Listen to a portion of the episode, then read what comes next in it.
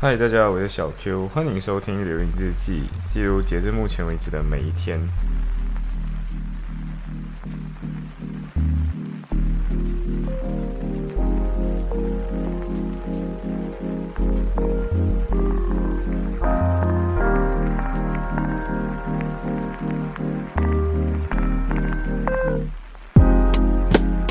在时间其实有点混乱，因为我完全没有印象，就是完全没有注意到今天应该是夏令时的结束，就是 OK 好，因为我曾我没有曾经生活在夏令时的国家，所以确实有人今天我就有看到一个双胞胎 A，其中一个 A 就就有在呃他的 IG Story 上面 po 一件事情，就是今天那个夏令时倒转的时候，就是那个已经过两点。应该要过两点，可是跳回跳回一点钟这样的这件事情，然后就问说，到底谁可以给我解释这是什么东西？呃，其实简单来讲，下令时就是一个有点过时的操作。为什么会这么说呢？因为听谣传啦，这个东西其实是富兰克林，就是美国国父之一富兰克林想的一个 idea，就是想说，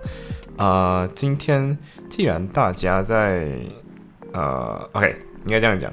以前的时候，大家都是点蜡烛的嘛，所以如果今天我把时当地的时间往前调一个小时，比如说今天应该是九点钟，我要起来开始工作。那如果我把时间往前调一个小时，那是不是等于说我现在看到的九点，实际上是真正应该是八点？那就变成说，我就等于类似多了一个小时的阳光，然后我就等于早一个小时睡觉。对，所以我就是一个我没有明白，就是它是一个操，它是一个有点。拆东墙补西墙的操作，可是今天我们已经不点蜡烛了。今天我们已经用 LED 灯，今天我们夜生活如此丰富，然后甚至呃，实际上我们就不需要调整一个小时来获得更长的阳光。所以呃，夏令时在英文叫做 daylight savings，所以 daylight saving 就是讲今天我用更多阳光，所以我就可以省我的蜡烛。呃，在英国的话，就英国就会把这个东西，因为他们夏天那个太阳光照的时间比较长嘛，所以就把它叫做 British Summer Time，所以就会两个是 Summer Time 跟普通的 Time。所以我们平常那个 GMT 加零，就是英国本来应该有的那个时间，GMT 加零是 Greenwich something something，就是格林威治时间。格林威治是 Greenwich 这个地方的那个时间。然后我们如果读的话，以前经纬度那个 GMT 就那条线，我们以前是跟着那条线。然后后来有夏令时的话，那实际上我们。之前在十月三十一号之前过的时间都是 GMT 加一的时间，所以我们跟马来西亚之间的时差会是七个小时，而不是八个小时。实际上应该是八个小时才对，物理上的时差了啊。但是其实这个东西是在英国大概是一九一六年才开始，是美国佬他们开始想的这个鬼主意，然后渐渐的不知道为什么很多国家都开始因为想要省蜡烛，所以就跟了夏令时这个东西。然后其实。呃，有统一时区这个东西是很久以后才出现的，因为一开始我们怎样知道我们当地的时间，其实就是看太阳，就太阳在你头顶上的那一刻就是十二点，然后往左，然后你就看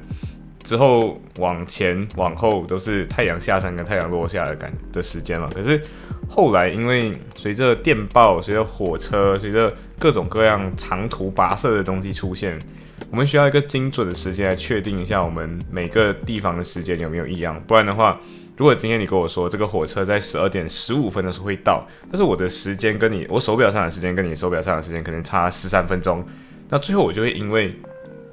误判这个时间，导致你的火车可能撞了我的栅栏，然后对，然后就会发生很多交通意外或者电报。今天我跟你讲这个东西是十一点半发出的，但实际上发到这里的时候，可能你的时间跟我的时间。对不上，所以最后我们无法知道说发到你这里的时候真正的时间是多少。如果我们差的是可能二十五分钟、十三分钟、二十七分钟这种很古怪的时间，所以最后的话，他们怎么去统一呢？就是把一个地球分成二十四块，呃，就统一十个，嗯，转一圈三百六十度啊，所以分除以十二十四，就是一个度是三百六十除二十四就十五度，所以每十五度就是一个时区，每一个十五度就是一个时区，然后。当时候英国比较有影响力，所以他们的格林威治时间就后来变成普遍大家使用的那个时间。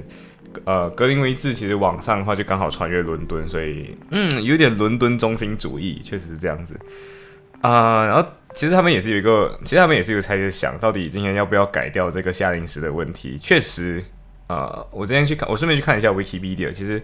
二零一六年的时候，其实就有人想过要不要去。推翻这个东西。但这个东西在一九一六年开始推动的时候，其实刚开始那个 idea 是讲说，今天一旦夏令时开始，我们就往把时钟往前调八十分钟，不是一个小时六十分钟，是往前调八十分钟。然后随着时间慢慢移动，我们就减少二十分，呃，减少二十分钟，减少二十分钟，再减少二十分钟，减少二十分钟。然后幸好这个推动法案的人在这个法案还没有真正。通过之前就死掉了，所以他的这个 idea 就没有被采用，不然真的是一个 huge mess，因为你根本不知道今天到底你跟其他地方的时差是多少。呃，然后同时之前就是有人去也是有 propose 一个案子，就是在 David Cameron 在位的时间就会，就首相 David Cameron 在位的时间就问说，哦，到底我们应不应该去调整一下这个时差？呃，要不要重新 revise？我们还需不需要下令时这种东西往前调一个小时这种骚操作？然后，嗯，最后的决定是不要，我们我们照样维持现状。但是苏格兰人好像是很想很想要，苏格兰人民是比较做了调查，就是比较想要是不想要再有那个夏令时。但是 Scotland 的 government 是还想要这个东西。然后北爱尔兰其实也是一个尴尬的东西，就是北爱尔兰应该要跟哪一边的时差？因为北爱尔兰实际上跟爱尔兰连在一起嘛，然后爱尔兰又是一个有点奇葩的国家，他们跟英国有一点历史的纠葛，因为他们曾经是同一个国家，但是因为爱尔兰的人民被英国人殖民以后各种压迫，所以他们就决定说，我们后来成立自己的就独立，然后自己成立自己的国家，他们超讨厌英国，所以但是他们又没有办法完全脱离英国，因为有的时候他们又 highly dependent on 英国的经济，所以。啊，他们的标准时间不是建立在 GMT 上，他们的标准时间是呃建立在夏令时，也就是 GMT 加一上面啊。所以时间这个东西其实一个很有趣的东西，因为不同地方应该有不同的时间，可是呃自从有了统一的东西以后，就会出现统一时区，统一时区之后就出现今天我到底是跟你还是跟我的例子，像马来西亚也是一样，就是以前。我们实际上，我们实际上半岛是更加靠近泰国啊，可是又因为呃马哈迪在位时间，他们想要向东学习，所以他们我们跟日本，如果我们跟泰国的话，我们跟日本之间的时差就会是两个小时，然后他们就马哈迪后来就搞了一个借口，我不知道算不算借口啊，就是说沙巴州的时间是比较靠近菲律宾哦，然后菲律宾跟呃。日本之间时差是一个小时，所以他们就觉得说，Why not？我们向东学习，就那时候要推一个向东，就向东学习这个策略，就是这个政策就讲说我们要学习日本那样的国家，所以他们就把时间往前调一个小时，所以实际上最后我们就跟泰国时差相差一个小时，所以泰国的时间比我们慢一个小时。那实际上我们当地应该就是吉隆坡半岛所在的位置，应该是。跟泰国的时间是一样的啊，但是因为我们跟沙巴州那个时间，所以就变成往前调一个小时。那新加坡就是那个可怜蛋，因为新加坡就是跟马来西亚 highly related，然后如果它的时时间跟半岛时间不一样的话，就会很麻烦。所以最后随着马哈蒂的改时间，他们也跟着改时间。对，就是一个嗯。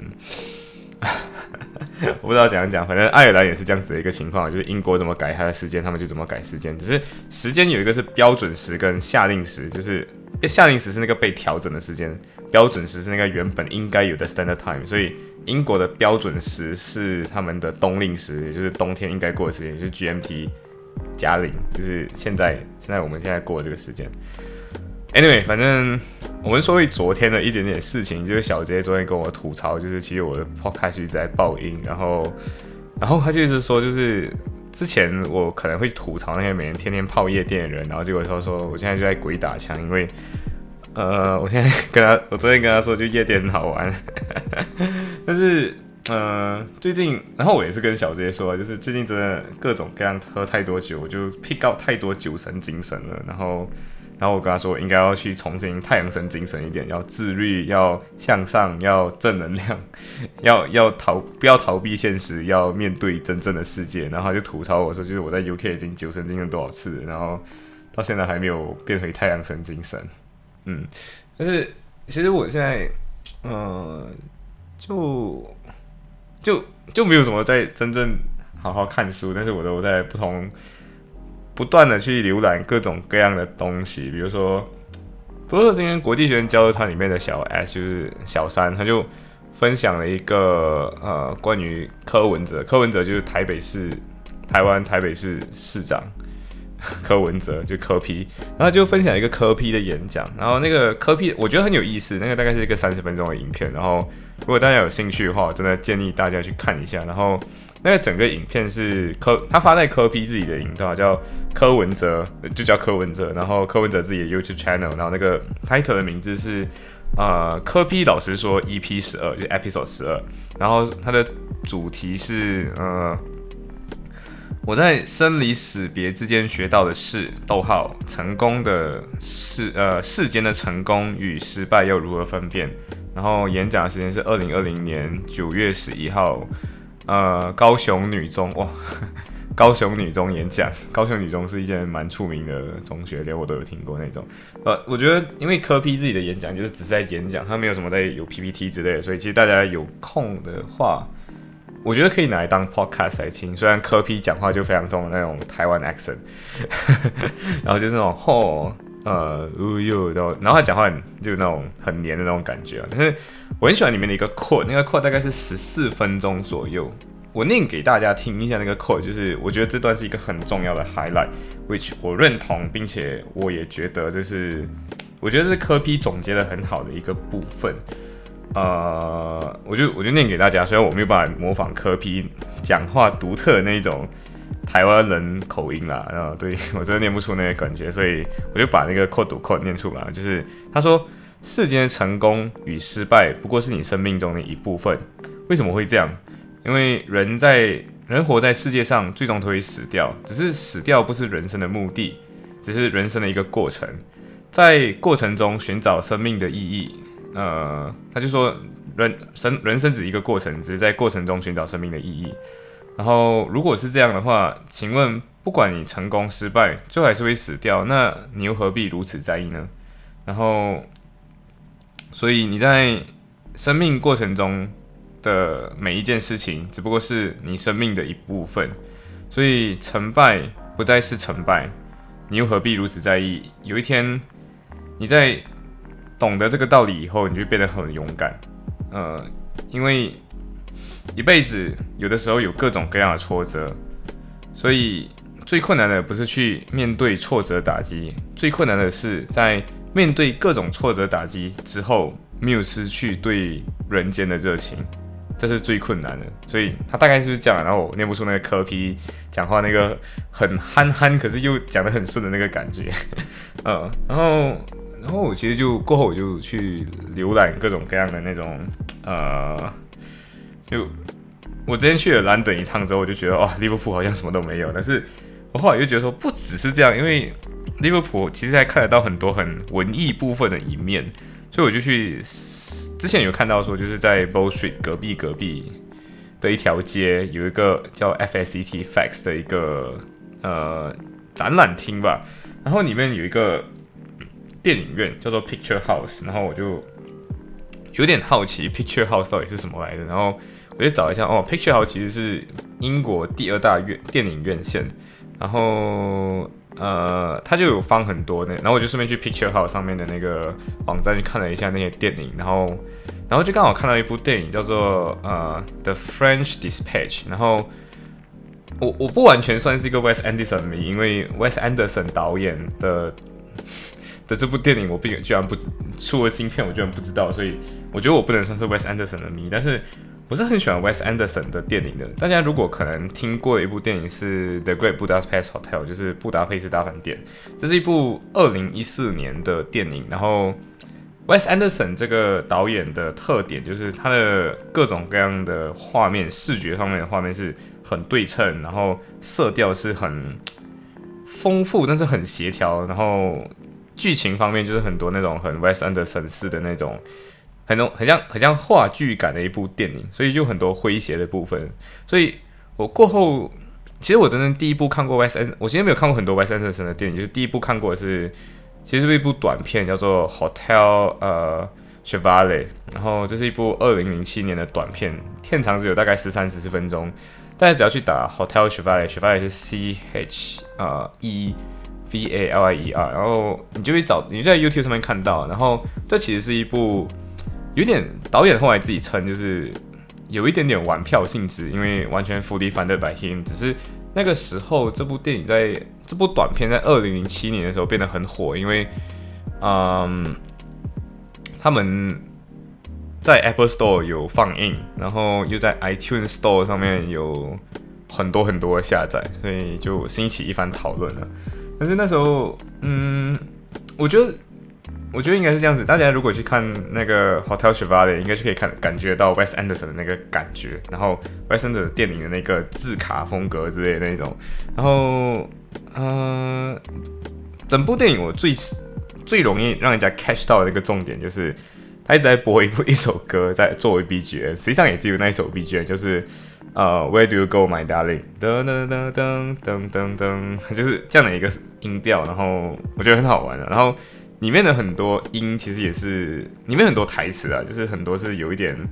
暗示性，并且很有诙谐感的。比如说，因为整个 Hotel Chevalier 的故事就是有一对已经分手的男女，他们就男女朋友了。可是今天男生在他的电影，在他的 hotel 里面大概住了一个多月，这些东西都是电影里面没有完全讲出来，就是不会有字卡解释给你。可是这个这些比较偏文艺类型的电影就会有一种。呃，把细节藏在各种各样的台词，甚至是很多背后的 background 当中。所以他就有问一个，就是呃，有一个女主，女主说我要我要我的飞机要飞走了，然后在飞走之前，我想要见你一面。你你的房间号几号？对，所以就是原本他应该要打给那个房间，但那个他打给那个 hotel，然后。其实男主角不知道自己为什么会知，为什么女主角会知道他的 hotel number。然后哦，对，顺顺便一提，就是女主角是那个呃 Natalie Portman。如果知道这个明星，就是演 Black Swan 的那个 Natalie Portman。啊，然后然后里面就有一个是他们到了之后 order 早餐，不知道是 order 早餐什么，反正 order 一顿饭，然后那顿饭，然后在出去之前，就是那个嗯，不算八天的，就是服务员在出去之前。呃，那个女主就跟他说：“我要有一瓶一杯 Bloody Mary。”然后男主说：“Two Bloody Mary, please。”对，我不知道，反正你自己去看的时候，你会，你可能隐约会知道其中的一些性暗示，因为因为在那个门一关的时候，他们两个就开始冲动的发生性关系起来。对，然后这一段是一个很好玩的东西，因为最后他们到底有没有发生性关系，是一个。啊，很玩味的一个东西，因为在他们开始就有一个很很很我很喜欢的一个场景，就是他们两个来到床边，然后靠在那个床，然后女主半躺在床上，就是半躺，就是今天你已经躺在床上，可是你用你的手臂支撑起你整个身体。然后看住男主，然后男主的脸没有出现，男主就是把他的长筒靴拉开那个拉链，把左边、右边的长筒靴脱下来，然后又拿起左边的拿起左边的脚，然后把左边的脚长筒靴脱下来。就 Wes Anderson 会故意把这些画面拍给你看，然后你就会在其中有一种很玩味、很很有美感的一个呃 很有美感的那种感觉啊，对，然后。男男女主角就会在这个过程当中，就是激情到一半，突然间问一个问题，就是啊，Have you slept with anyone？然后就是女主这样问，然后男主就说 No，然后男主又问 You，然后就说 No，然后中间那个停顿是很有意思的，就是他会把那个两个角色之间的那个表情给拍出来，所以这些表情就充满了各种各样的暗示。对，然后其实很我我不知道又又故意要呃怎样讲要。Spoil 大家，只是因为这部电影其实短片了，然后其实没有什么内容，然后当时候玩味性质，所以其实是想要。后来导演自己讲的是，他其实是的《大金陵》里面的，就是大几穿越大金陵这部后来的电影的一个类似前传性质的一部呃片段吧。像后来就有一个，就是我很喜欢这个 quote，就是女主说就 Whatever happens then，啊，I don't want to lose you as a friend，就他们已经分手了，然后已经他就他们在。他们就说这句话，然后男主就回答说：“I promise I will never be a friend。”呃，他然后他说这句话的时候是，他先说 “I promise”，然后停顿一下，然后说 “I will never be a friend, no matter what, ever。”然后接下来女主就说一个我觉得很就很有意思的台词，他就说：“If we fuck, I'm gonna feeling shit tomorrow。”对，就是他今天说，如果今天我我们又再再度 fuck 的话。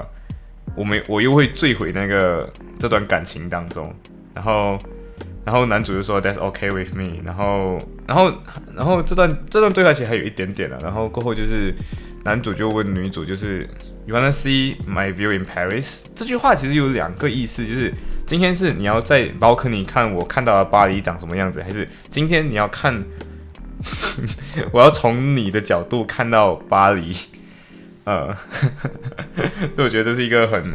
很有意思的一个小短片。然后，如果你如果你没有看过 Wes Anderson，然后你又尝想要尝试看看 Wes Anderson 的风格是怎样，看你是不是喜不喜不喜欢这样子的电影的话，我建议大家先去看一下，就是这部电影。然后这部电影你去打 Hotel Chevrolet，然后 YouTube 上就会有，你就会找得到的。然后色调又是那种很高清，所以你就会完全看得到整个 Wes Anderson 的那个感觉。然后。我推荐大家是去看《The Grand Budapest Hotel》，因为这是一个我很喜欢的一部电影。因为反正今天的分享就到这里，然后拜。